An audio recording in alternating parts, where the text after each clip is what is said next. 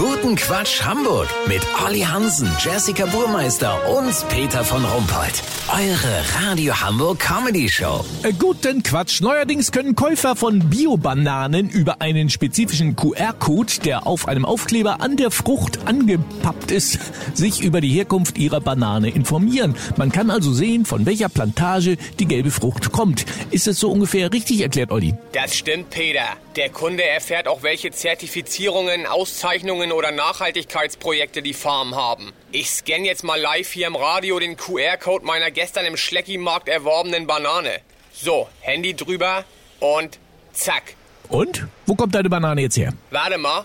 Also, ausgepackt hat sie Sabine Lobach, eine 31-jährige Supermarktangestellte, die schon zweimal Mitarbeiterin des Monats geworden ist. Das meinen die wohl mit Auszeichnungen. Der Karton, in dem die Banane lag, wurde bei Kartonagen Knulli in Würzburg hergestellt. Geil, wie spannend ist das denn bitte? Die Banane selber wurde in Magdeburg umgeladen. Verantwortlich dafür Siegbert Fruchtmann. Geil, mit Bild. So ein dicker Rundlicher, sieht voll nett aus. Aber wir wollen ja wissen, von welcher Plantage die kommt. Müsste ja irgendwo in Mittelamerika sein.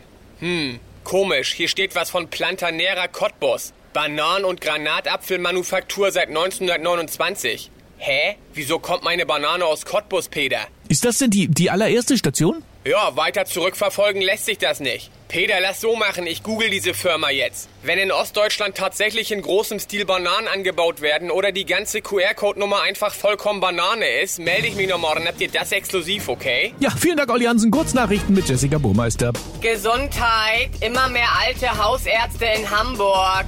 Viele Mediziner sind so alt, dass die Patienten mittlerweile ihren Arzt fragen, wo es denn weh tut. Gendern. Erster Herrenausstatter verkauft Hosenträgerinnen. China. Kindergeburtstage werden im Reich der Mitte häufig mit Spionageluftballons gefeiert. Das Wetter. Das Wetter wurde Ihnen präsentiert von Plantanera Cottbus. Bananen- und Granatapfelmanufaktur seit 1929. Das war's von uns. Wir hören uns morgen wieder. Bleiben Sie doof. Wir sind es schon.